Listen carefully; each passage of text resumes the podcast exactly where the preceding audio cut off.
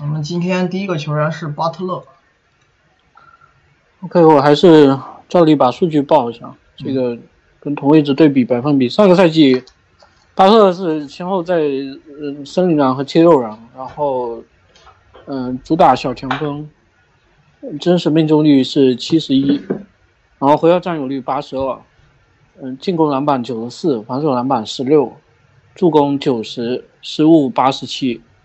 嗯，抢断九十七，盖帽六十，然后四个投篮数据，罚球是，嗯，罚球是九十四和八十七，篮下是九十和七十四，中距离是八十八和三十九，三分是八十二和十，哦不是，三分是十六和四十九，嗯，进攻真实正负值在小前锋第五。嗯，防守第四，整体第四，应该是就比詹姆斯、杜兰特还有乔治低。嗯。哎，就这样。因为今天我看那个提问区啊，有一个朋友就问这个，他觉得巴塞罗不厉害，但是总有外界就很多声音夸他，就觉得很疑惑，然后跟底下也有一些争论。他其中提出的一个质疑就是觉得这个人。得分也不多，然后回合占有率也不高，为什么觉得厉害？我我我我先说一点，嗯，我觉得这个球员命很不好，就是虽然我们通常表达一个观念，就是当一个球员没做到一件事的时候，还是倾向于认为他做不到，对吧？但是我认为巴特勒是一个有能力扛百分之三十回合占有率的球员，但他的环境不支持他这么做。就我觉得这个人扛球权的戏份，这个上限其实很高，但是他反正因为刚出道的时候身边有罗斯嘛，后面后来有韦德、伦多，然后是森林狼的那些人，然后来七六人又是恩比德、西蒙斯、哈里斯，对，其实他最早不是以主攻手的定位入行的，就是他的持球技术在整个生涯初期有过很长一段时间的提升期，就是。一入行不是打这种类型的球员，当时戏份不多是，然后从公牛续跟他续约之后呢，一两个赛季开始，这个人开始展现出非常棒的持球天赋，很厉害啊。不过那会儿有罗斯在，罗斯走了之后，在一六一七赛季他又碰上韦德和隆多，然后去森林狼又是蒂格和维金斯这两个也需要持球，但是水平不如他的球员来了，七六人一样有这种困扰，所以他。总是在一个空间支持不好，而且没有办法让他撸开袖子放开干的那种环境里打球。我觉得这个人的持球上限丝毫不差，因为他打法侵略性维持的特别好，在任何环境都可以。相对来说，就是你提升回合占有率、保证效率的能力，我觉得也很棒。哎，这个人有一点感觉被低估了。就你就比如说他上个赛季，呃，算作你如果跟前一年比的话，其实算作一个小年，是不是？对。然后会出现几个情况，比如说他的，呃，中距离不太准，只有百分之三十六的命中率，就整个中间区域。然后他一贯又是一个比较低产的三分手嘛。虽然你可能有些年份三分会比前年做的准，但是其实这个人三分确实一直投的都不太多。无球还是倾向于后续处理，而不是直接投。对，对。然后，但但是这个人他其实，我觉得大家都知道的一点是，知道他侵略性强，是不是？就能够造犯规，然后篮下出手也不少。但可能是不是被他这个刚猛的外表所迷惑了？有有一个数据好像大家没没什么注意，就是他的传控数据很漂亮。对他。这个助攻率跟回合占有率之比在侧翼里一直是顶尖的，非常棒，而且失误特别少。对这个，我觉得第一个数据还算比较常见嘛，是不是？是。就你很多外线核心球员都能够做到说，因为我在球权很多的情况下，你如果呃又是以突破为主的，助攻多其实是正常。嗯。就好多人能够做到这一点，你包括呃。你侧翼位置的，你像其他詹姆斯就不用讲了，你其他像什么比尔啊、布克啊，然后呃还有一些控卫球员嘛。但是这个人他最最怪异的一点是，他明明有这么多攻框，是一个频繁要在人群中操作的一个球员，结果失误这么少。他这失误不像一个高球权球员。而且这个人不仅是挡拆挺愿意传球，就是你不能跟控卫比啊。他这个挡拆出球比重是四十三点五，你跟控卫比可能只是平均值，但是放侧翼里非常棒，因为你还是错位能力跟真正的控卫比是有局限的，你毕竟是一个侧翼球员。但是他什么单挑啊、低位这些方式出球比重都好高，就是他很热衷于改变阵型之后寻找队友，而且这个选择做的特别棒，从来不会因为多传球而导致自己没法兼顾传球和失误的这个平衡。这个人这一点非常强，他失误控制的特别棒，传球一点都不差，是一个我觉得一流传球手，相当厉害。而且他还有一些就是可能相对来说。有的人看比赛或者看数据看不出来的线，就是特点啊。首先，这个人是个持球里球员里的进攻篮板大神，好恐怖。就很多持球型球员，因为他是自己拿球，球出手之后轮不着他抢嘛。干这个事儿干多的还是那种没人管站外线，哎，对，就被人放掉。然后或者就是终结者是内线球员，他体型其实挺一般的，然后又是个持球为主的人，进攻篮板在这个位置里非常厉害。他经常有那种，呃，就是自投自抢，在篮下连续起跳的回合，甚至包括这个人虽然三分不好，但我觉得他无球不差，跑动很积极，然后什么手递手啊、无球掩护、空切都能给你搞一搞，是一个活力很足在。不拿球的时候根本不会放弃参与进攻的球员，包括他定点的选择也很多样。就你要说他进攻端的弱点，其实只有三分能力不够好这一项，然后中距离准心整个生涯有些波动。但是其实这个人作为三分不好球员里，我觉得他无球能力是很突出的。他其实刚出道是想走走这个路线，结果打着打着变成持球型。对呀，然后这个人又比较。无私加上他这个功能性，相对于恩比德和西蒙斯来讲，我觉得还是多样一些，所以会让位给他们去担任一些弱侧的角色。但是不代表他在弱侧没有价值和作用，要不然你进攻影响力还是这么棒，他回合占有率和效率这一年都掉了。就其他很多方面，这个人都有一些不太容易被发现的优势。我觉得还是传控跟他的这个外表。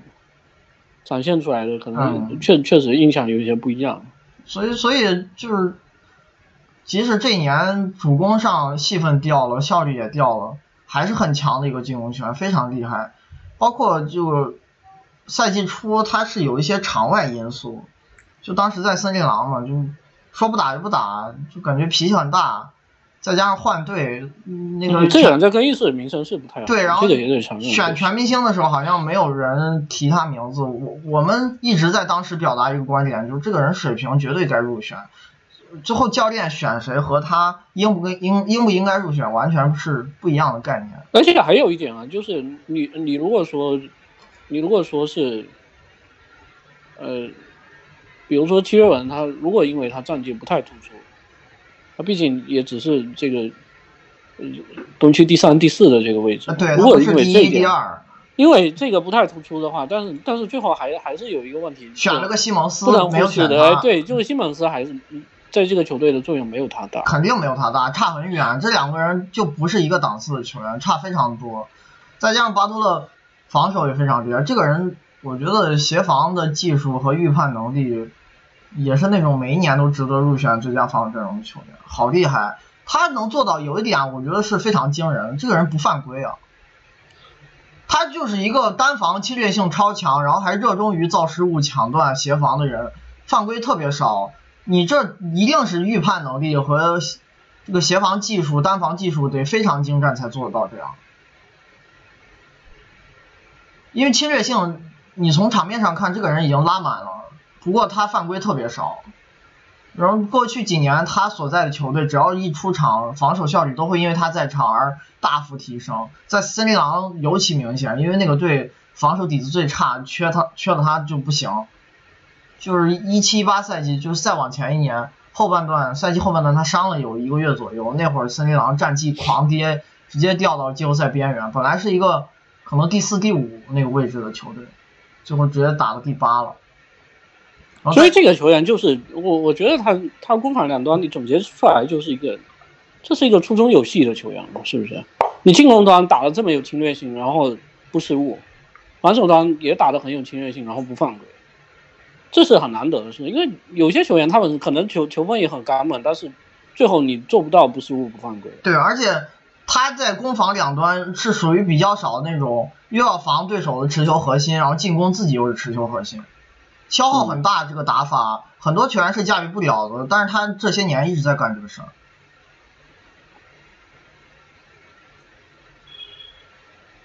就是从上赛季的水平来讲，仍然是直顶薪的，即使比一七一八赛季自己进攻有一些下滑，我觉得都可以接受。你最后对他担忧，一个是这个打法比较吃身体，怕他运动能力和这个。随着年龄增长会有下滑，因为年纪确实不小，马上三十岁了。还有一点就是，这个人有一些伤病史，出勤不是特别稳定。嗯，对。但上个赛季也有一些很奇怪的因素，也不清楚。嗯，是。我们看看问题吧。是。就这个朋友问，为什么巴特勒赛季场均只有十八分，没入选最佳阵容，没有进全明星？外界对他评价还很还很高，觉得他非常被高估。我我这样讲，基础的这个得分数据和你的进攻影响力就不是正相关的，就是差别很大，就不是。而且而且其实有一点就是，我我是觉得，这全明星这个东西，还有最佳阵容我们昨天最佳阵容本来的范围就会小一点嘛，他上赛季这表现没没进前三，阵倒是有可能是正常的，因为这本身竞争也很激烈，特别是前锋位置，对不对？那。呃，但问题就是全明星这这东西它受到影响很多，你包括战绩，然后还有队友互相去分票，哎，还有教练乱选，就是嗯，对，从来不要把这些当奖项当做评选球员实力的一个标准，这个东西就是很多时候在胡来的，你不要看。那包括他上赛季出行确实也有一些问题嘛，对，而且像这种中中途加盟的，是不是本身也有一些减分的因素？你像去年，然后他上个赛季那转会的时间可能还好一些，前一年就挺搞笑的。当时那个格里芬不是一月份从快船去活活塞嘛，然后我们当时也开玩笑说，那他是不是能进全明星？选进东呃东区全明星？他其实没在东区打过比赛，哎，嗯。然后还是这个朋友问的啊，就是觉得。他觉得很多初级球迷会认为巴特勒关键球很硬，但这种样本极小，结果都有可能发生。纯看运气的球，队评价一个球员能力真有参考价值吗？我们没没有拿我们从来没有，哎，或者这样说，我们认为巴特勒强，从来没有把这个事情当做一个论据。他强是因为他所有时间都强，就关键球表现不错是确实是一个现象，但是我们夸他的时候，从来不会把这个事情搬出来说。这个人厉害，他就是别的地方也很厉害。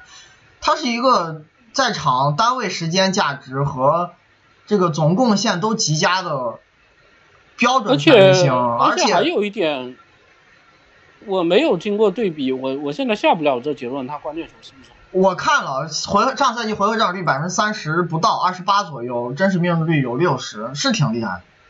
但是我们从来不会把这个事情当做论据。还有一点啊，那你还要去跟别的球员去对比才才能够真正。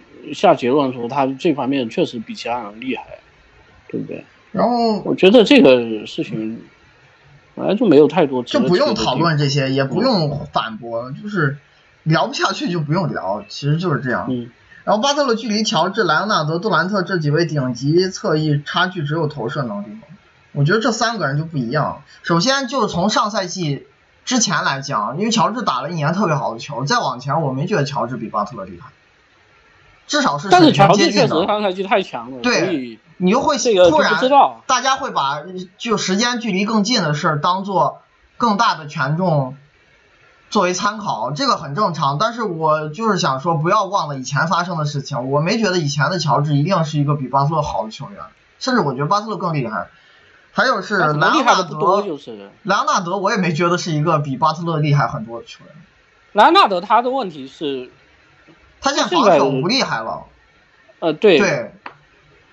然后我我会倾向于把他降一些档次，当然可能可能不至于像这正负值降的那么夸张，但是我可能会倾向于降一点。但你降一点之后，巴特勒就是一个可能十名左右的守门员，十到十五名这个档次间，那不会比莱昂纳多差多少。我觉得本来就是档次接近的球员，水平没啥差距。巴特勒无球投射是不如莱昂纳多，但是传球比他好很多，而且现在防守也比他好很多，对吧？嗯。然后巴特勒到底怎么样？我看外界和媒体评价还可以，但为什么数据不高产？我刚刚说了，我觉得这个人戏份不多，原因是他老在一个不好的环境里打球。他扛一个更高的回合占有率是绝对没问题。虽然我们倾平常倾向于没发生的事儿当做，呃。可能发生不了，但是我觉得巴特勒是一个例外。因为还有一点，他其实是上个赛季得分数据降一些，可能是不是大家只记得这个事？其实前两年二十让三分是不是会低吗？因为上赛季他场均时间就掉了，回合占有率也掉了。对，以前面板数据一点都不差，就是连续好几年都做到至少二十加五加五了。你如果就按基础数据的标准来看，虽然我们平常不怎么讲这些。我我最后还是想表达，要多看影响力，多看他在一些其他边角料数据上的贡献，因为这些东西是容易被球迷忽视的。还有防守，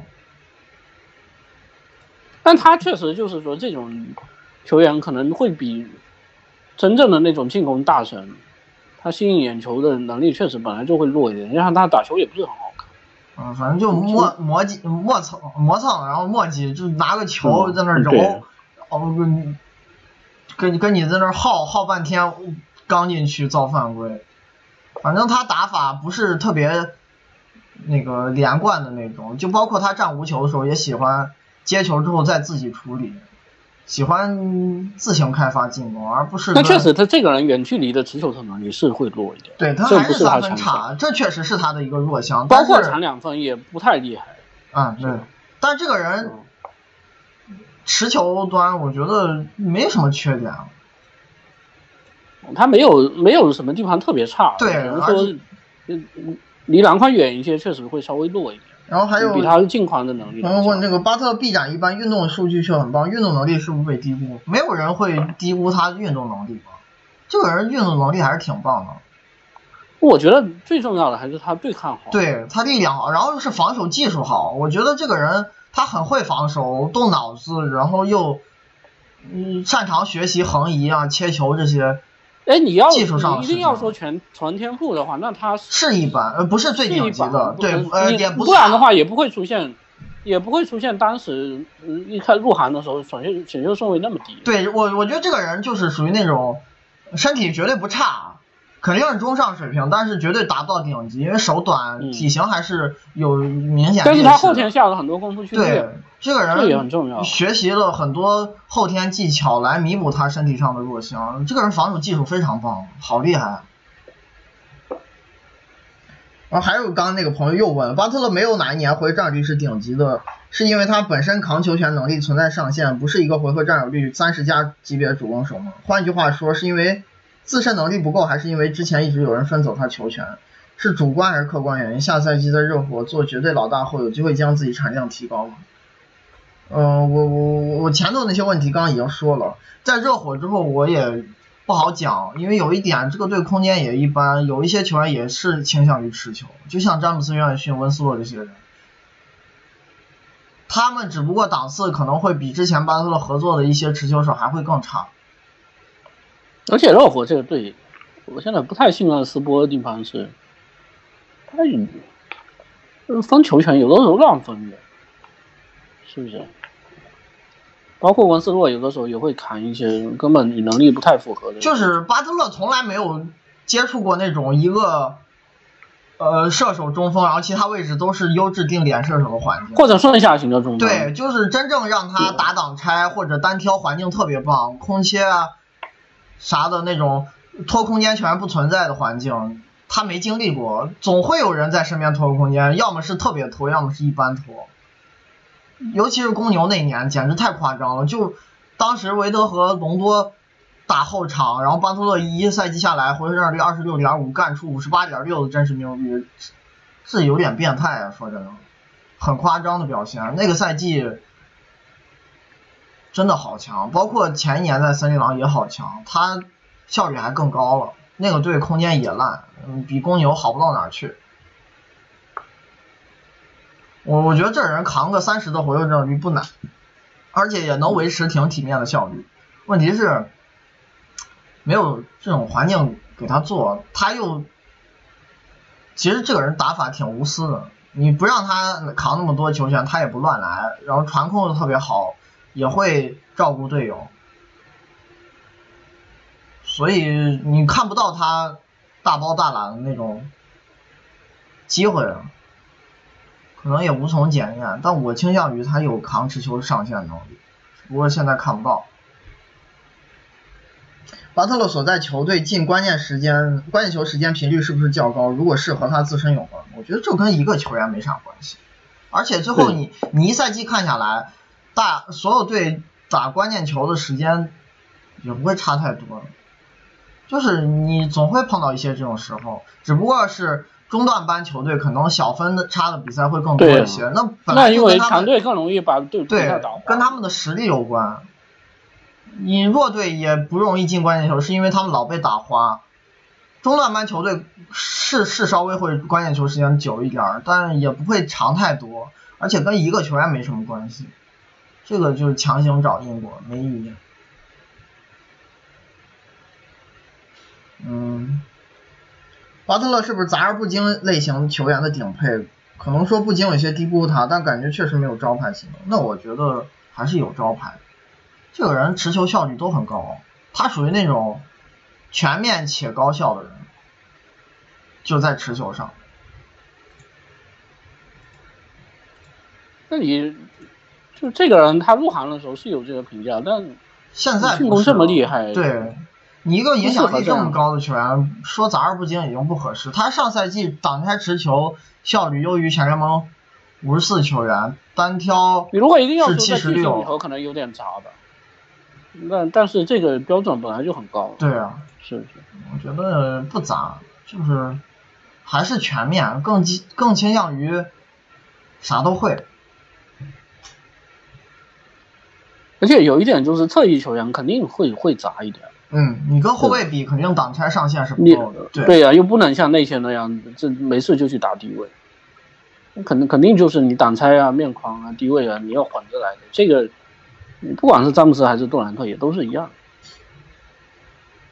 巴特勒单防和协防什么水平？有什么特点？防勒布朗和莱昂纳德、杜兰特这种大块头锋线有没有问题？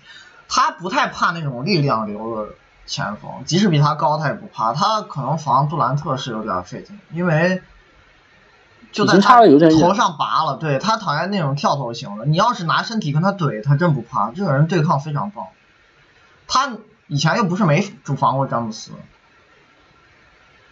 他还是讨厌。我觉得这三个里头最讨厌的是杜兰特，因为杜兰特是那种持球投射程最远的前锋，而且不需要过多运球，也不怎么找对抗，在你脸上就随便扔。巴特勒这个天然的劣势确实没没法弥补，但是突破流走身体的路线那种人还真不怕，就尽量都能防。反正换防弹性很棒。我觉得大部分大前锋他也敢对这位，更别说后场外线了。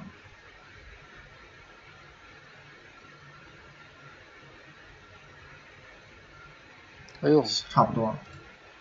第二位是乔哈里斯，他上赛季是在篮网主打小前锋，然后真实命中率是一百，就是所有小前锋最高，然后回合占有率是五十三。嗯，进攻篮板三十四，防守篮板十八，助攻七十，失误十八，然后抢断四，盖帽十三，四个投篮数据，罚球是，等一下，罚球是四十三和七十三，然后篮下是五十六和三十八，中距离是二十七和五十三，然后三分是是六十六和一百。是四十七点四的三分命中率，进攻真实正负值小前锋第十，防守第六十五，整体二十一。这人进攻还是蛮厉害的。对，投射太强了。这个人他能做到特别磨球，因为中距离是完全都不投长两分，只投三分球。他除了十尺以内会有一些近框的抛投，十尺外的中距离几乎就不出手。然后跑位特别多，擅很擅长自己通过跑位找掩护，创造空位机会，把握度也惊人。不过我我有点担心，就是四十七点四这个三分命中率可能要掉。不过即使掉掉一些也厉害，对，但是就是这个准心确实没法每个赛季都做到。以前雷迪克和科尔也有过单赛季这种命中率，包括库里也有，但是年年这样不太现实，太标准太高了这样子。而且他这一年这无球掩护还比以前跑对，都挺难的球。然后他会比呃一些无球射手多一点儿突破和哎和传球技能是。不过他这方面传球控制的失误没有雷迪克做得好，会比很多射手。那我觉得这跟他跟他我更太多往内线走也有关系。这个人是真的是定点突破，雷迪克很多只是 接到球了以后调整一下，再找队友，哎，或者再找队友是。他不会说我真的拿着球往里头杀。而且我我觉得雷迪克那个人控球变化可能也比他多一些。这可能我觉得还是跟侵略性关系比较大。他确实不投中距离，不是那种在中距离调整的球员。但定点突破是有意去练，就我我记得洛伟之前也写过这个事情。他就是前一年开始练的，一六一七八赛季，他来篮网的第一个赛季也不太干这些事儿，然后是前一年开始练，然后这赛季会再多做一点。嗯，这赛季最厉害的还是三分。命中率太夸张，四十七点四。他其实篮下的命中率比前年有下降，嗯嗯，效率还涨了，就是靠三分硬给拔上来。嗯，是啊，所以这篮网非常稳。对，你就投射太强了，这个人无球大神，现在是联盟最顶级的射手。他问题还是防守太差了。这球员数据就没有，运动能力差，速度慢，体型也差。他打小前锋又矮，手又短。几乎没有抢断和盖帽，尤其是抢断特别糟糕。他在场的时候，球队防守失分挺多的。他有点类似一个进攻有多强，防守就有多差的球员。但我觉得最后可能进攻还是会比防守好。但是他三分能这么 PM 是比零要低一点，防守端的那个绝对值更大。我觉得差不多吧，防守还是有点烂，非常烂。这个人。也就这样了，没啥侵略性，而且我觉得他即使不打小前锋，防后场他这个速度单防也吃力，打小前锋体型小，然后对抗也不够好，嗯，进攻还是强，就篮网当时是从骑士那儿捡破烂儿，诶，对，掏出来，对，骑士不要了，那个赛季把他白送给篮网了，而且他前面。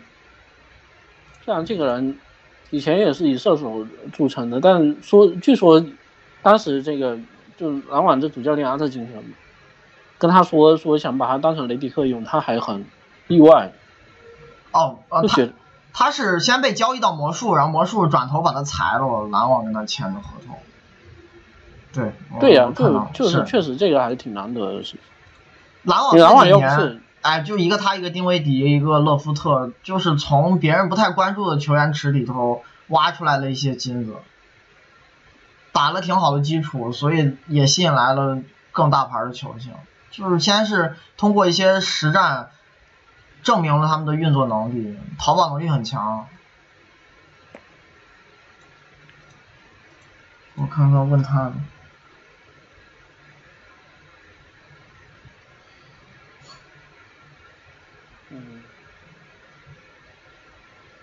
然后他问题最少的，哈里斯三分这么准，有没有效率下降不太，呃太多情况下产量再往，哎啊不效率不下降太多情况下产量再往上加的可能，还是说受限于缺少持球投能力很难再加产量？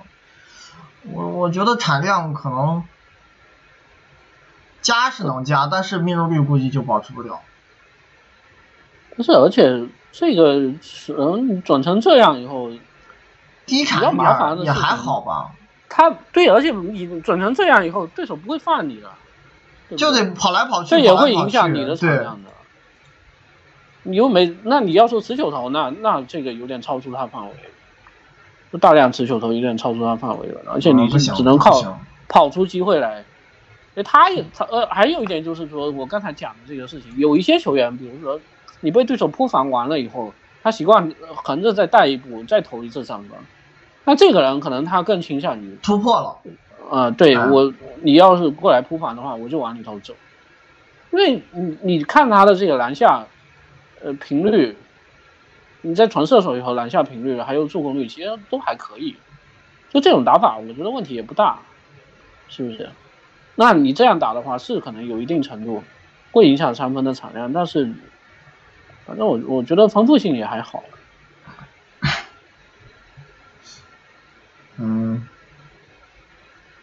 狼头上对比一下，哈里斯跟雷迪克刚说了。嗯嗯。哈里斯失误率不够出色是因为什么？那是因为他还会尝试一些突破和传球，就是你多做了就有犯错的可能性。包括我刚刚也说了，他和雷迪克比，我觉得传球、控球的这个变化还有技巧上，可能还是有一点差距。雷迪克就是能多传球的情况下，保证失误还是很少。他。估计就做不到，所以你看啊，上赛季你单从三分命中率来讲，是雷迪克一个小年，是这，然后对哈里斯来说是一个大年，四十七点四，这个准星可能是维持不了的。但是雷迪克生涯以前赛季也投出过这种表现，甚至五十的命中率。而且雷迪克中距离非常准。对，所以最后雷迪克比他回合占有率要要更高。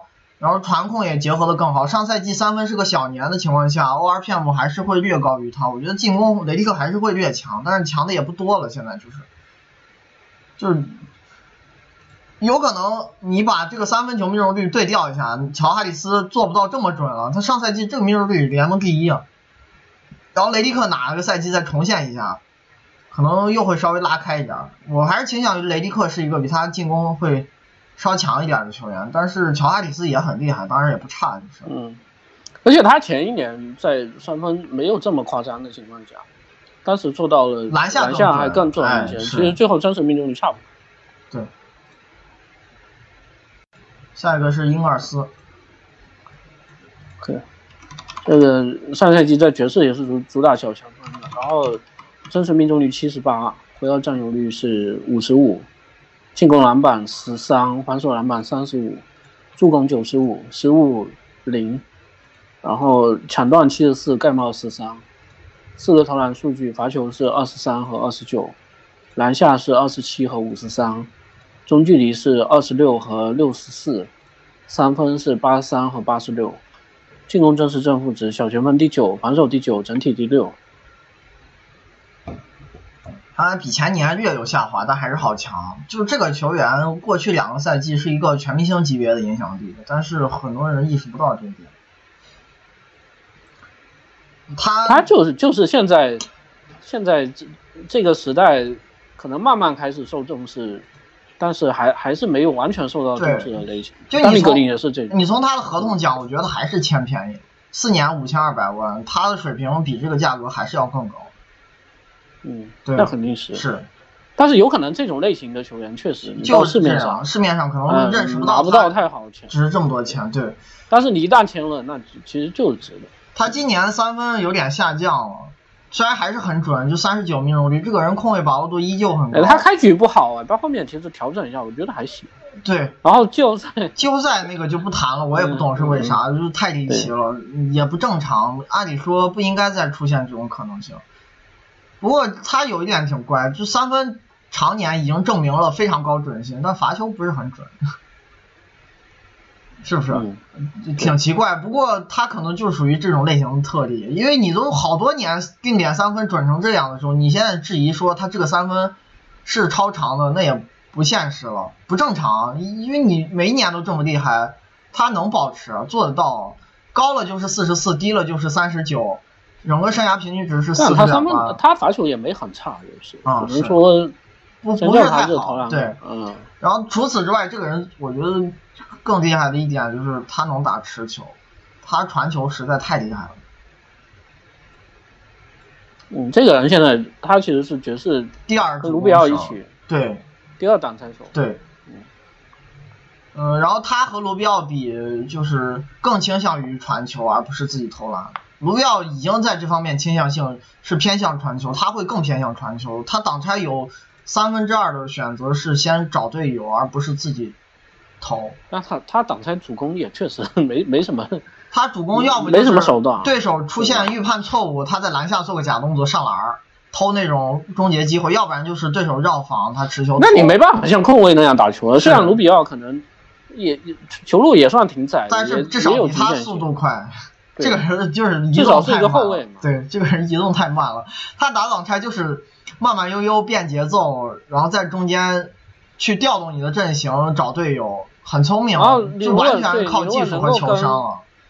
你如果能够跟这个剩下球员拉开距离的话，他他是能够打出很多配合出来。嗯，他跟费沃斯球路很熟，跟戈贝尔也挺熟的，但是因为他跟费沃斯，呃，打呃同时在的那个时间更多嘛，他可能打首发的时候球就就一部分让给米切尔了。不过这个人还是参与战术的频率非常高，你别看他回合占有率不高，因为传球多，打挡拆也回合挺多的，是一个就是回合占有率不高，但进攻参与度极高的侧翼。还是挺很有存在感在这端，嗯，再加上他防守也很厉害，这个人是协防很聪明，会选位，包括擅长抢断，犯规少，呃，篮板也不错，再加上他是一个横移大师，能防一些特别矮的后卫，好像都不吃亏。他这这个人啊，在场上有时候会把对手搞毛。对，然后就过不掉他，就好多速度快的球员。一对一发现就觉得英格尔斯好欺负，尝试几下发现过不掉。这个人横移特别棒，防守技术非常精湛，所以就是攻防都特别出色的情况下，他过去两年 RPM 在小前锋都是第五、第六这个水平，很高啊。嗯，影响力接近全明星级了。嗯，看看问题吧。英格尔斯在火箭系列赛里三分为什么突然失准？控卫投进不知道。嗯，高失误率和爵士缺乏主攻手的这个需求，打套路的打法有没有关系？有了康蒂有博扬，那我觉得肯定有啊。我我我们其实之前就有讲过这个，就是说你的主攻能力缺有一定的缺陷的时候。很容易出现高助攻同时高失误的情况。但还有一点，这个人他他球权也少，就倾向于先传球，这种球员肯定失误率高，因为他自己在持球的时候，呃，威胁又不够大。就是以传球为主的打法，那自然他的回合里失误会比较频繁一些。但其实这个人注失比不难看。那我我觉得有可能就就是新赛季他挡拆会打少。啊，是你莱恩康利。我觉得是会，包括博扬持球也挺厉害的。对，他有可能他有助于他减少。挡拆会打少，然后助攻可能会少一些，失误也会少。但是也还好吧，就是之前的打法，我觉得也没问题。只是不同环境，他又兼容性很棒，可以去适应对。呃，爵爵爵士现在这个配置，大家兼容性都很棒，咋打都行，球路很丰富。英格尔斯打四号位效果如何？除了篮板较差以外，防守效果怎么样？这个人篮板不差，篮板影响力挺棒的。不过他比较少盯四号位倒是真的。他其实他很多时候还向下去摇摆，对，向下摇摆。而且我我也觉得他这个防守技术，你让他去防四号位，有时候是有点浪费了。但是博扬就是对抗。和体型是蛮不错的，但是如哎协防不太好，可能没盖帽。你从这个角度讲，有时候让英格尔斯防一些射程不好的球员，多去支援队友也说得过去。不过怎么防，最后还是要看安排。甚至有可能博扬或者英格尔斯其中一个不打首发，对，把杰夫格林或者奥尼尔打一个第六人，但是不影响他们出场时间，终极阵容还是这样用也有可能。所以像以前的那个配置。他和克劳德，你也说不清谁是四，谁是三，对吧？嗯。只不过对位上，克劳德可能防大前锋是更多，但是两个人体型也挺接近的。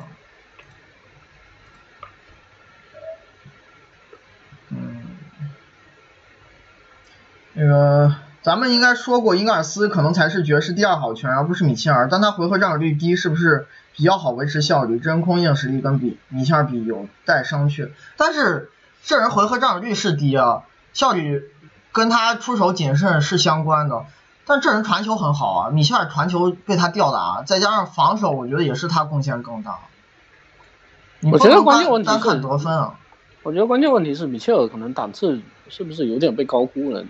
是问这个问题。可能他俩差距是不大，但是我还是倾向于英格尔斯在当前阶段是更好的球员。不过米切尔是存在一些球队环境导致他球权溢出而伤害效率的事儿，有办法优化效率在新一年里。然后还有一点就是米切尔这种类型的球员。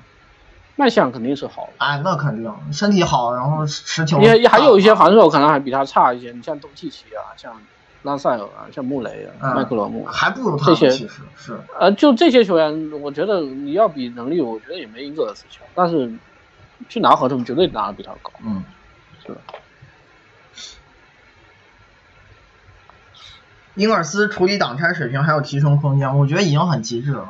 因为他不擅长的东西，可能这辈子都学不会，就是爆发力。这个没有挡拆主攻能力嘛？他突破不了，然后持球头只有是对手防守出现沟通错误或者绕防他的时候，把他这是捡的，哎，隔开一段距离他会投。你要是贴着他面前，他绝对不会出手。他这是放冷箭，这个不是一个准备性的。然后主要还是他突破没速度，就是靠节奏调动你，然后偷机会。更多还是找队友，但他传球是真厉害。这个人又会找顺下拳，又会找定点射手，观察防守阵型，那个球商没得说，是是真强。你要不然一个移动这么慢的球员打挡拆还能打这么频繁，一定是他在传球啊球商上有跟别人相比的独到之处。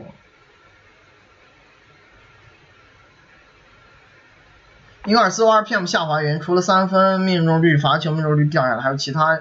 么目前爵士缺一个替补，缺主攻手，他去当第六人合适吗？反正万片下滑就是效率本来就没前年那么高了，这个就而且还有一点，爵士不可能前阶段把国阳、康利和米切尔全扔下去吧？这我觉得也不会，这四个就是这脑子有坑吧？这这样搞轮换，我我觉得他们这个队能保证至少场上这四个进攻好的人有两个在场。对呀，不可能。就现在这前阶段，没有人是是说我上一个全替补阵容，就埃克萨姆、穆迪埃、奥尼尔、杰格林加、埃德戴维斯，那不搞笑吗？不太可能这样用，对他肯定是混合阵容，而且爵士这几年来一直是这种混合搭配。就比如说他们第一节出费沃斯打个几分钟下去，先把克劳德拿上来，然后卢比奥会进休息时间，会上埃克萨姆正常球队就不会，对，一般球队不会搞什么五上五下。只有西伯太夸张了。对，而且他们现在是有四个进攻很厉害的球员，都可以持球，至少摆两个在场是很宽裕的。不过你这种说第六人是去打替补的选择是有可能出现，我觉得，嗯，你真发生了也别意外。但是不，也不可能说他打第六人就是他上场带四个替补，那我觉得你这你这安排也太奇怪了。而且时间也不会少，一旦你时间变多，一定会跟首发一起打。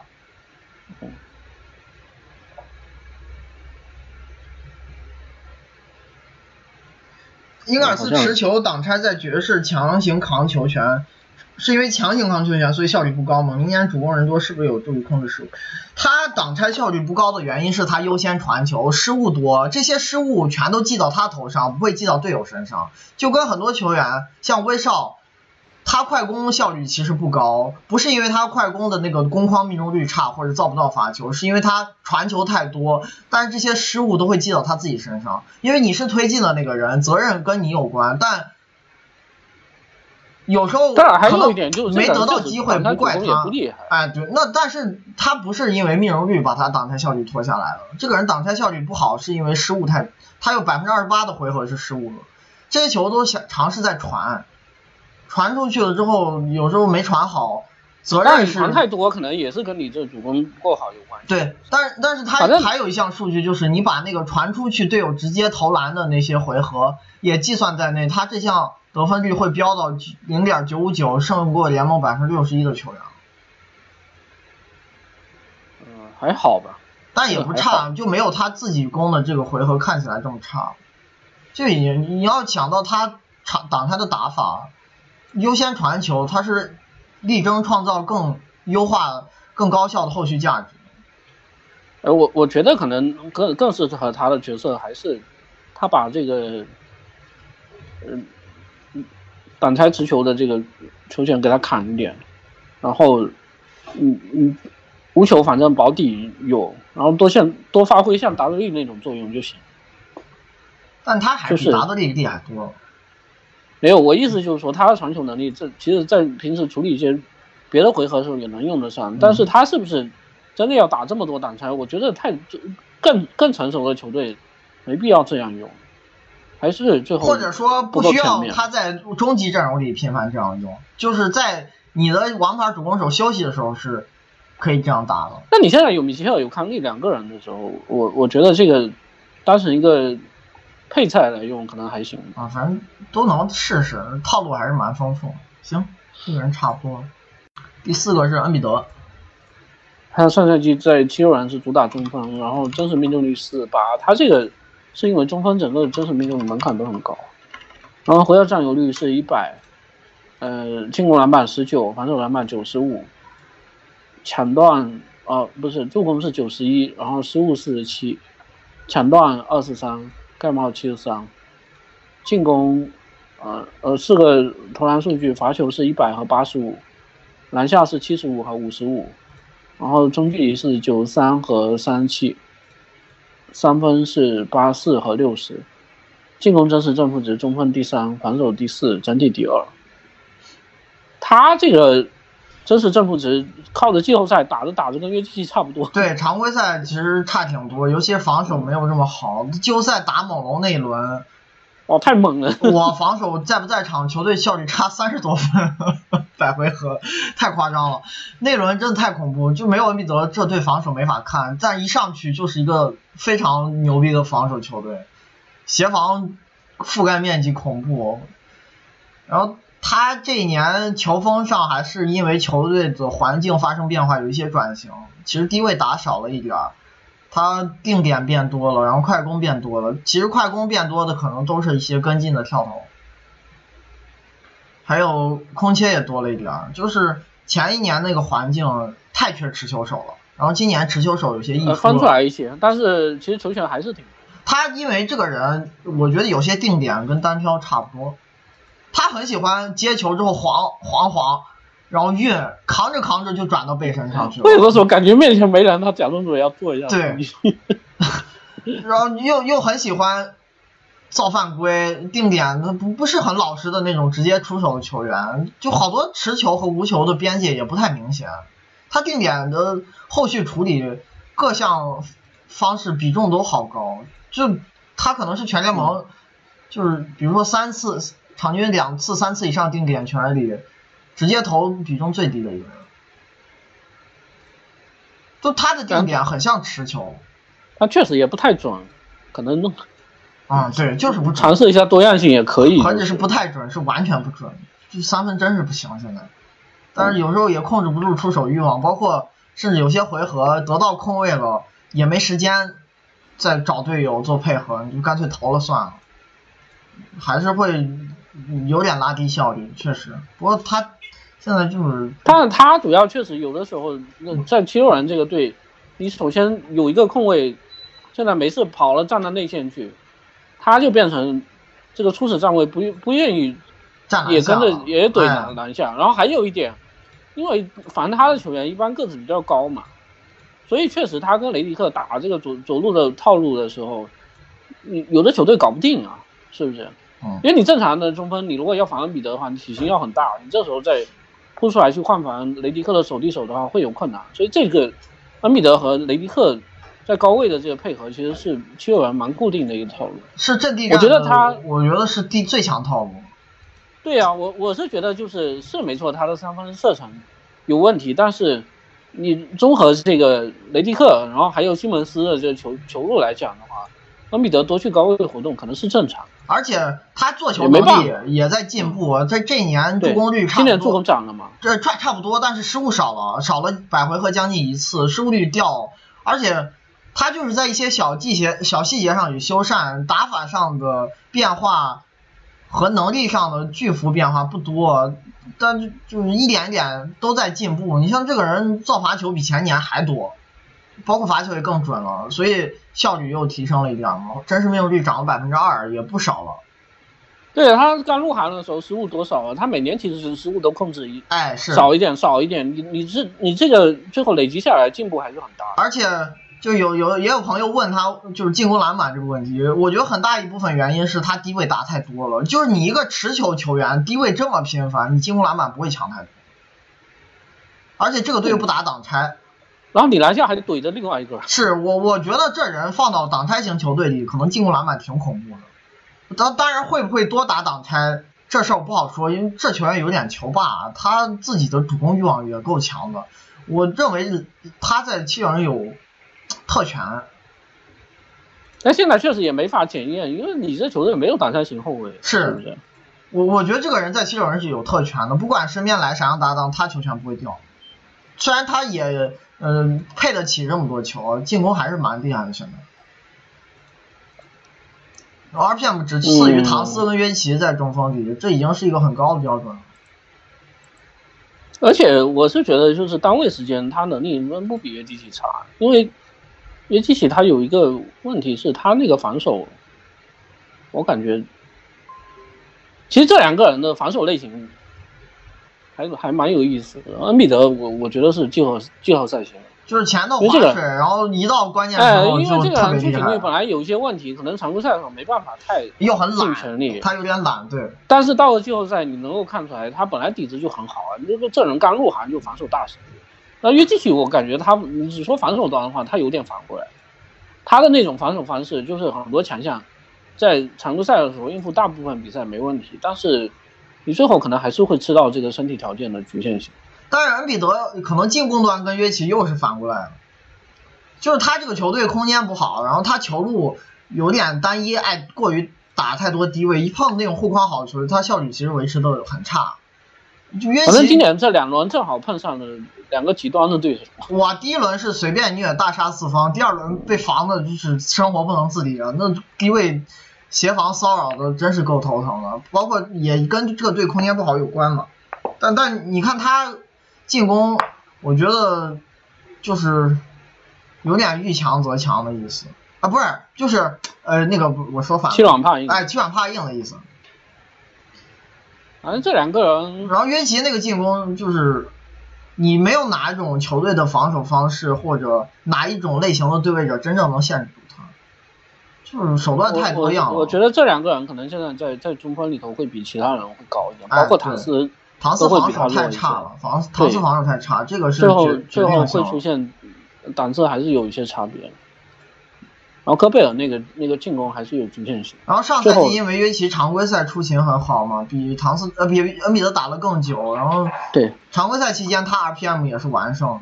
你刨出季后赛那段时间不谈，其实常规赛约奇 RPM 优势挺大，最后也入选最佳阵容一队，也也是嗯配得上的，没问题。我觉得这个选择没错。就去年来讲，你凭常规赛阵容就是应该给约基奇，但是恩比德季后赛这一波拉上去，两人差距又缩小了。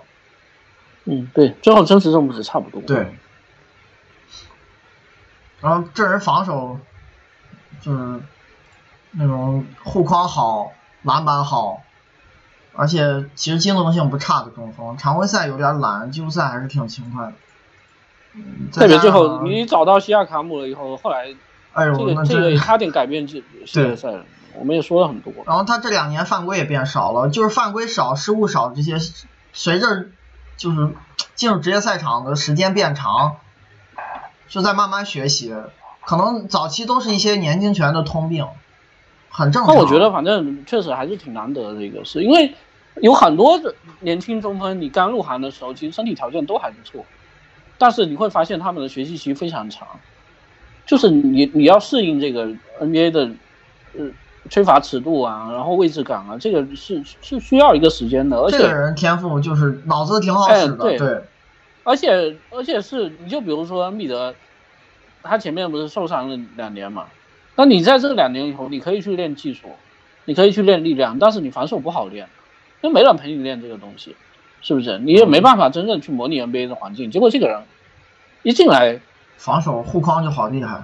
我这对啊，就二十二岁，我感觉他对比赛的这个防守的理解就已经超出同龄人非常多，这很难得的一个事。不是说他身体天赋多好，就肯定保证能做到这一点。看看问他的吧。恩比德这么强被打水平，还需不需要减少背身，多做挡拆？如果有一个挡拆型控在身边，对他效率会不会有提升？我觉得这个事情既必要，可能也是会发生的，因为他低位打太多，最后会造成一个事儿，不是每个回合都能走上罚球线，你走不上罚球线，就会导致一些中距离跳投，其实中距离准心不咋地。哎，我我那天其实对我我那天还专门去查了一下那个。就是没错，NBA 早年的时候，嗯，环境更差嘛。那你比如说像奥拉朱旺，这个已经是 NBA 历史上低位进攻的行中了，是吧？嗯。但是你如果只看真实命中率的话，就在那个年代，应该确实就是你要打出高真实命中率更难，就是。但但是我是说，只看结果的话，其实也没有很高。包括奥尼尔也没有很高，不过奥尼尔不高原因可能是罚球伤害的，但是即使算上罚球，他真实命中率也不会特别变态。对，我觉得这个是低位的局限性，是是没没有办法。而且他低位不是一个每一回合都能打到篮下的方式，像恩比德这球员，那你对手都会拿尽量跟他体型对抗匹配的人去对位，必然会有一些回合他做不动。然后你做不动的话，就就要在中间区域去。出手嘛，而且他中间区域的把握度又一般，何止是一般，我觉得有点差啊，中距离很铁，他这个十到十六尺准心只有三十六点六，再往外一点是三十五点二，三到十。主要他有的时候喜欢安东尼式的那种试探步打法。啊，不是说每个球都是冲进去，即使说没有干到篮下，用一个离篮筐更近的勾手来终结，他不一定的，他有的时候试探步跟狂两下。可能就投了，而且还有一点，他和考辛斯相比，这个人的爆发力是完胜，优势非常大。他的篮下命中率也是吊打考辛斯的存在。就从这个身体条件的基础上讲，是有多去空切、多顺下的潜力的。他的身体条件允许他这么做，只不过环境不允许，球队没有挡拆手，包括空间也不好。你现在搭档的是一个 中锋型的控卫，是，新一年。可能空间还更差了，因为雷迪克又走了。然后，哎，我觉得只要有西蒙斯都很奇怪，怎么样都会很奇怪。嗯，没办法去讨论他的选择到底是不是合理的。嗯，恩比德是否应该减少三分出手来提高效率？我觉得这个是有必要的，但是他愿不愿意做就不知道了。跟字母一样啊，你按理说你投成这样是不该投，但有时候他要愿意试一试，觉得无所谓，或者有些。而且我们刚才讲的就是这个问题，就就是说不投不行了，把他逼到那个份上了。就是说你你正常情况来讲的话，应该是任何球队里头，你有这种低位杀气的话，应该都是队友给你拉开空间嘛，是不是？嗯。但是。这恩比德反正因为种种原因，他经常觉觉得是不是要给队友拉开？就是我觉得也有一部分原因是因为你你球队里头有更拖空间的球员，那他如果初始站位是是站在外头的，外外面有个空位，他接到球了，那你这时候怎么办？有有可能进攻时间剩的不多的情况下，那也没办法。然后还有一点，确确实，我觉得可能他 他这个第一年投的准了以后，后面是不是觉得觉得能找回来？还是想试一试？但是效果不好，其实前一年就挺差，然后今年还是这样。嗯，反正他觉得自己这方面技术可能挺全面的，也不觉得出手这些有伤害。你投投看，放放冷箭玩玩呗。那个恩比德在巴特勒、哈里斯加盟后回合占有率是多少？他的回合占有率高是不是球队缺少王牌挡拆手造成的？恩比德打法是否存在存在上限不高的问题？先回答第一个，其实这个人一整年下来回合占有率一他不管你什么队友，对这个人，我就觉得他在七六人有特权的，就是队友啥样子不影响他打低位，就该干还是要干，频率照样那么高。呃，回合占有率高，跟缺少王牌挡拆手，我觉得关系不大。就即使你来了一个打挡拆的人，我觉得这人低位还是会打很多，只不过他会减少一些什么定点，可能，嗯，而且进攻方式改跟跟你球权多少是两码事。对，嗯。还有第三个问题是，打法上限不高，我觉得。打法现在这人真空水平已经很高了，就是联盟前十球员。对呀，这可能进攻如果还要进攻端是有些毛病，但是他防守又特别厉害。你要综合两端来看，因为毕竟是个中锋嘛，中锋球员进攻像他这个影响力也很出色了。其实，而且现现在 NBA 除了约基奇这个这个已经我觉得已经不能当成正常案例来讨论了，其他的没有中锋比他好。对，而且我是觉得，本来你中锋就比较难打出跟后卫匹配的这个进攻影响力了。是，你只比进攻的话，就是会出现这么一个情况。因为现在 NBA 是一个强调空间，然后强调挡拆的联盟嘛。或者说，本来你低位型球员就有局限性，这不是恩比德的局限性，是这类球员的局限性。就低位进攻这种方式本来就就没有挡拆的变化多，就是一个已经已经。暴露出局限性的一种进攻方式。恩比德篮下命中率不是顶级原因，是不是挡拆打太少，低位单挑太多，还是因为七人空间支持不好？我觉得就是他，呃，稍微离篮筐远一点那些位置的技术还是差了点，当然跟空间也有关系。就是他的中距离的那个近框区域，就三到，咱们在计算那个篮下。出手的时候是以五英尺为标准的，然后三到十尺这个区域恩比的不不不是太准，四十点四挺一般的。而且确实你你这球队空间是不好，对，你看看比赛也能看出来。另外就是说，我是觉得如果你一个球员每三十六分钟能有八次篮下出手，造十一个罚球，他这个命中率也可以了，能接受的，无所谓。这块肯定不是影响他效率的地方，影响他主要还是跳投。嗯，对，而且他命这个篮下命中率也谈不上差，其实是在中锋平均线以上的水平。对，挺好的，对，挺好的。你再结合产量，结合造犯规，这个人造罚球跟哈登一个频率，是联盟一个他一个字母一个哈登嘛，就跟其他人造罚球频率会拉开巨大。那字母的那个空间，不管是字母还是哈登，空间支持都比他好，NBA 都好。恩比德单防协防防挡拆目前在联盟什么水平？为什么进攻篮板不厉害？进攻篮板我刚刚说了，单防他，哎呀，我我觉得这个人就是，我我我认为啊，他的这个单防能力可以应付一些前锋，就换而且谁没事会一对一去单挑？我是说同位置同体型，谁会去单挑？谁会去单挑米德？防低位这肯定厉害，因为他打低位都这么厉害，就他这对抗身板、体型，谁敢去低位做他？我就说这个数据，呃，对这种数据一般是是对等的。你就像以前灰熊是一个，呃，低位最强的球队，但是其实其实回过头来他们防低位也厉害。然后像篮网那个队，他们打低位是全联盟最少的队，但是他们防低位也是全联盟最差的队。对啊，因为这一块其实说真的有点，有点以力取胜。火箭其实也是这样，他们就不打低位，然后防低位也很差。就是你如果体型对抗吃亏的话，你就是两两端。哎，对你既不愿意在进攻端尝试这个技术，防守端也防的不好，这很很正常。然后我就说换防能力，其实赛季初揭幕战当当时咱们播打凯尔特人那场球，你记没记得？那场比赛是七六人让恩比德防塔图姆的，塔图姆过不掉他。就我觉得不是速度特别快的那种持球手，或者是控球技术特别精湛。持球也有也有局限性。哎，但是就是这种类型拳，我觉得恩比德他努努力是能防的，但是后来七六人也不不做这么尝试了，恩比德就一直缩在篮下不出去，很懒。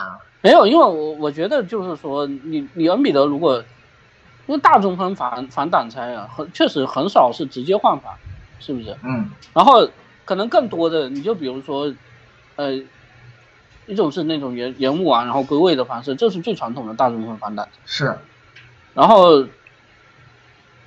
然后还有就是，但但是这种方式说真的对对体力要求比较高啊，嗯，就有可能他有这个能力，但是他觉得没必要。不管是自自己的意愿还是呃这个教练组的保护，都觉得不应该让你这样来回跑。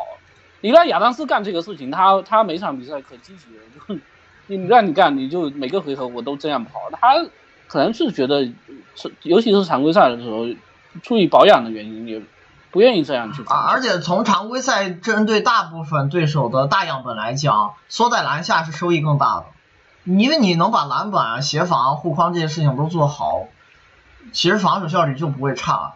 然后这个球员防挡拆，你要说局局限性，那么肯定还是有害怕持球投后卫的这个问题。然后如果但是这个我觉得，你大中锋都有这个问题。对，所有人都是这样，你包括亚当斯，你跟出去也不是所有类型的这种人他都防的好的。戈贝尔、大洛，你要真正碰上持球投强的，那肯定也是会投。对，而且我觉得这个这个是一个大中锋必然面对的问题。你看打猛龙那一轮，你除了说是西亚卡姆那个球员投射不好，你可以把他的攻框限制住，另一个原因是他不想防小加，嗯，就还是觉得防小加他有有点难受，确实有点烦，对有点烦兼顾盯人很累，对护对，框很麻烦。就是这种球员还是克制他，会让他讨厌，这是大中锋所有人的局限性。嗯，其实能把跟防、换防这些事情又兼顾的很好的人，我觉得这对于中锋球员啊，大中锋来说是一个附加题，就是不要把它当做一个主业，优先的还是要把保护篮板、护框、控制犯规，控制犯规这些事情做好，因为你一旦这些事情做好，即使你嗯没有任何换防能力，你在常规赛也是一个联盟最顶级的防守球员。而且季后赛也要看对手能不能考验。对，能考验这种球员的球队不多。你很多持球手，他也不是只靠跳投得分的，他要把侵略性结合起来才能做到很高的效率。如果你只让他去跳投，首先这个事情就有起伏，再一个，单看三分命中率跟篮下还有造罚球的那个罚球命中率比，还是更低效的一种方式。对啊，你就包括这个，他为什么改完对位了以后这么顺？除了这西亚卡姆球路比较窄以外，都是以攻框为主以外，其实跟猛龙的猛龙这虽然进攻其实挺全面的，但是他们不太真正的这个挡拆大神是个没有。没有，对他前锋爱单挑，然后射程比较近，莱昂纳德持球投然远距离不厉害权少嘛，，最，后也也没办法真的考验。或者就是他有的比赛场次还可以，就起伏一出现，他觉得综合所有的比赛一考虑，收益还是更大的，不怕你，就打不死他。你有一场被打爆，他能接受，最后就是这样。嗯，差不多。这是其实最后一个是是柯林斯，嗯，他是在老鹰是主打大前锋，然后但其其实很多时候对手是有可能拿中锋顶他，真实命中率是九十三，然后回合占有率八十五，进攻篮板一百，然后防守篮板八十七，助攻七十二，失误四十一，抢断三，盖帽五十三，四个投篮数据，罚球是九十和五十二，篮下是九十九和八十八，中距离是六十二和三十七，三分是十九和四十六，进攻真实正负值大前锋第六，防守第六十五，整体二十七。他进攻类似一个呃弱化一点的鲍威尔，他会比鲍威尔杂一点，多打什么低位啊，呃或者定点投的更多，但是单论终结效率讲，跟鲍威尔还是有差距，所以效率上就真实命中率也没鲍威尔那么高。但也也不错的。呃，对，就很厉害，就是低配鲍威尔，鲍威尔那个进攻，那在中锋里就是前五前三那个档次了。你比他，而且鲍威尔他打的时间比克林斯少，哎，是不是？这个人反正这一年有一些进步，就是他会多打一些持球，回合占有率涨了，偶尔对手防挡拆的时候换防他，他可以翻身去做一些后卫或者侧翼，再加上这个三分球也比前年投的多了，而且准心还过得去，虽然都是投。但这个人啊，不是强项，就是对。不过你看他有开发这方面的。想法包括罚球也还过得去，这倒是一个好兆头，多尝试一下，要是准心还行，也不是坏事。因为你不可能所有终结现在现在确实是联盟顶级。他爆发力太棒了，而且连续起跳能力也很惊人，进攻篮板率好，篮下命中率高，好能扣，一赛季扣了一百五十七个篮，跟特雷杨球路特别熟了已经。嗯。然后。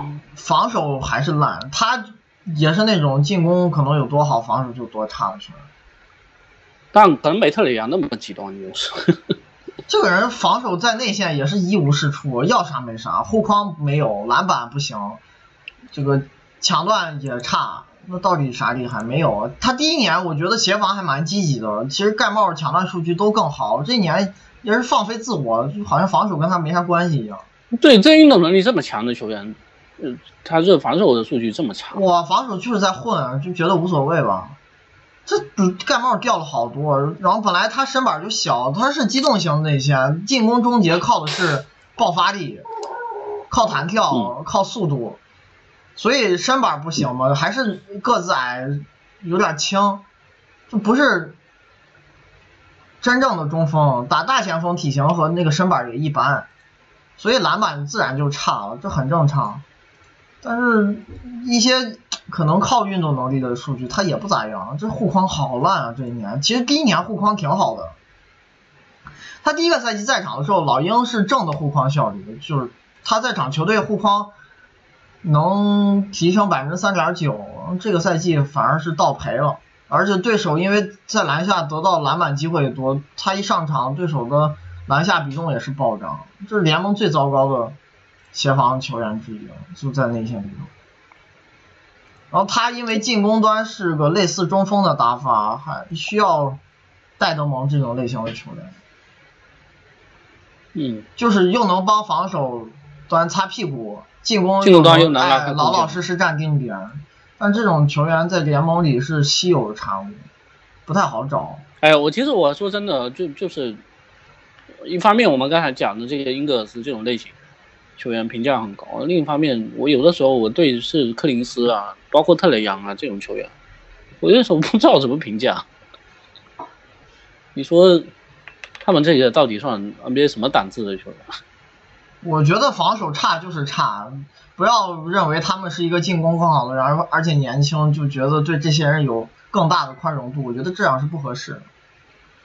防守就是烂，你都烂成这样了，就不能找借口了。因为你进攻端的表现，我觉得作为终结者来说，这人已经相当棒了，提升空间不够。而且你毕竟是一个终结型球员，不是主攻手，你是打无球居多的，靠空切、靠顺下、靠二次进攻。那你的进攻影响力，我觉得柯林斯做到现在这个水平已经无可指摘了。那你防守如果不提升，那你是不是就这样？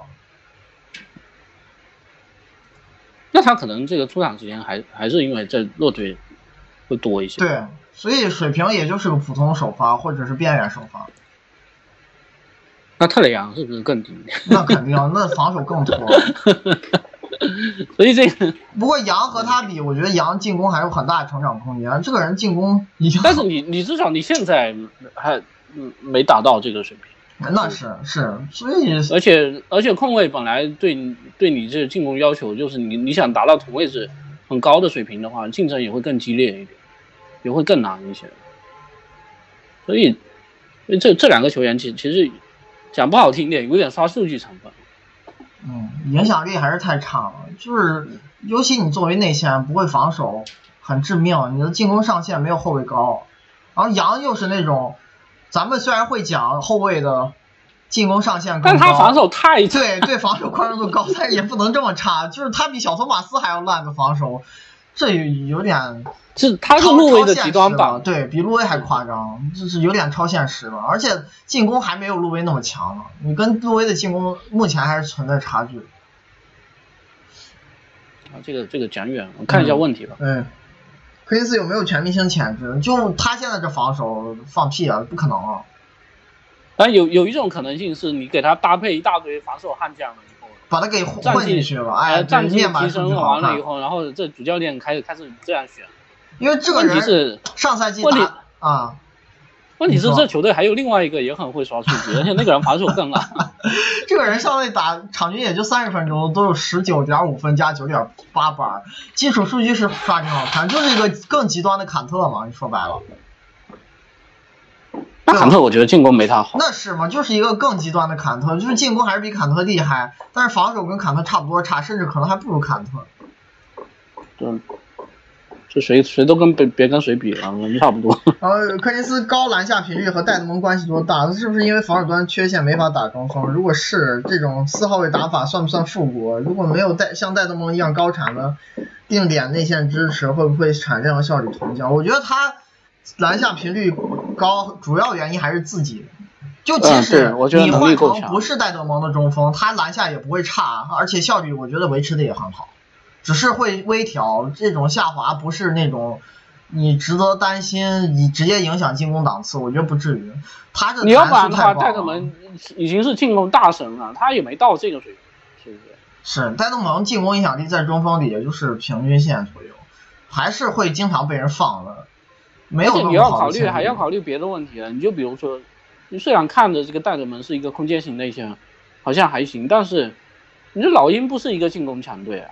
他还有一些别的人拖空间，什么本布里。你你比如说，对本布里上个赛季打了那么长时间，最后三分命中率二十八点九，然后贝兹摩尔也不准，去年有准的赛季，去年打好，上赛季也就三十二命中率，是吧？然后特雷杨。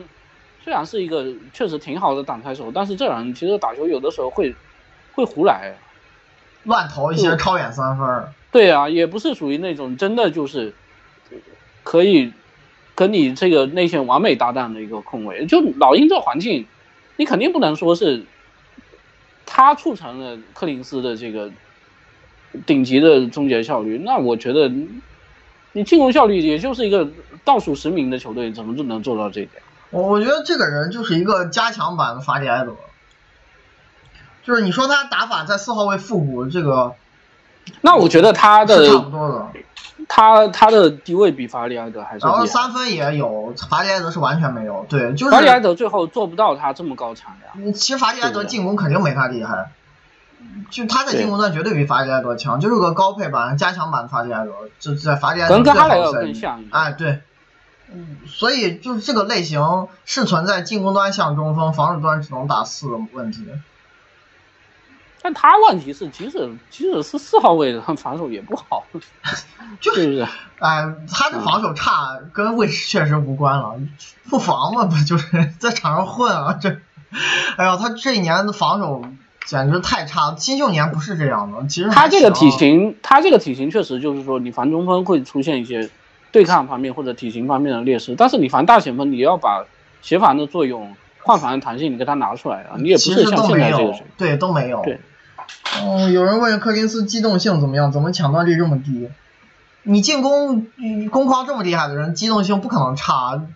我觉得就是一他不会防守，二是他也不投入，热情也很差，又不积极，又不擅长这方面技术。然后你这球队可能又在摆烂，也没有要求这些东西，很很揪着这些事情搞。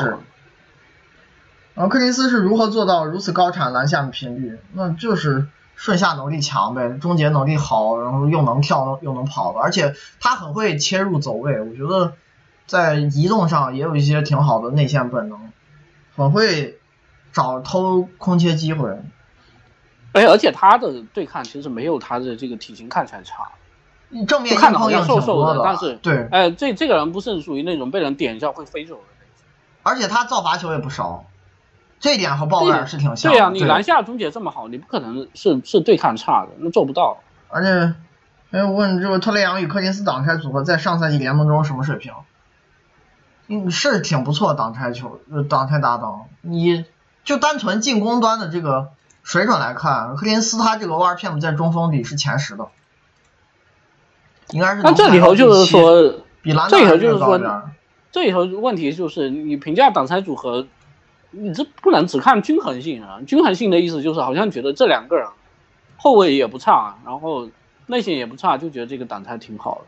其实挡拆你要考虑的因素非常多，你比如说环境的支持，然后还有。如果我有一个后卫真的比特雷杨厉害很多，比如说哈登，那我即使那个挡拆掩护人是卡佩拉，没有克林斯，那我照样挡拆的威胁比你强啊，是不是？但是特雷杨，你综合来看，特雷杨这个 ORPM 在控卫里也挺棒的，克林斯在中锋里也挺棒，是挺厉害的一个挡拆组合。我觉得全联盟比他俩挡拆威力更大的组合也不会太多。但是具体排多少名这种东西不太好讲，因为变量太复杂了。对，而且另外场上三个人发挥什么作用还是很重要。挡拆不是只靠两个人打，是不是？嗯。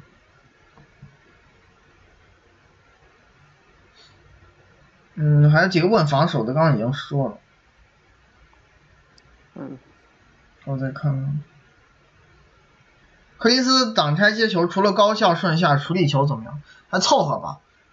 他助攻率还还过得去，当然也跟会打一些低位有关，但是反正不差，我觉得这方面。会会一些处理球技术，因为你首先打低位是要有传控技巧打底的。这个人不是那种靠蛮力硬做的球员，而且低位效果还行。那你一个是体型小，一个是对抗不是顶级，你要真的。终结者来讲的话，他的这个纯靠的弹跳也做不到。对，还是有一些处理球技术，是包括他低位效率还可以。你这个打法，他又不是那种靠蛮力硬对的，一定是要控球技巧过得去，然后能学会一些脚步，才能支撑这些频率。传技传传控技巧是还可以，但是也不是特别顶尖，因为他失误也稍微有点多，平衡一般。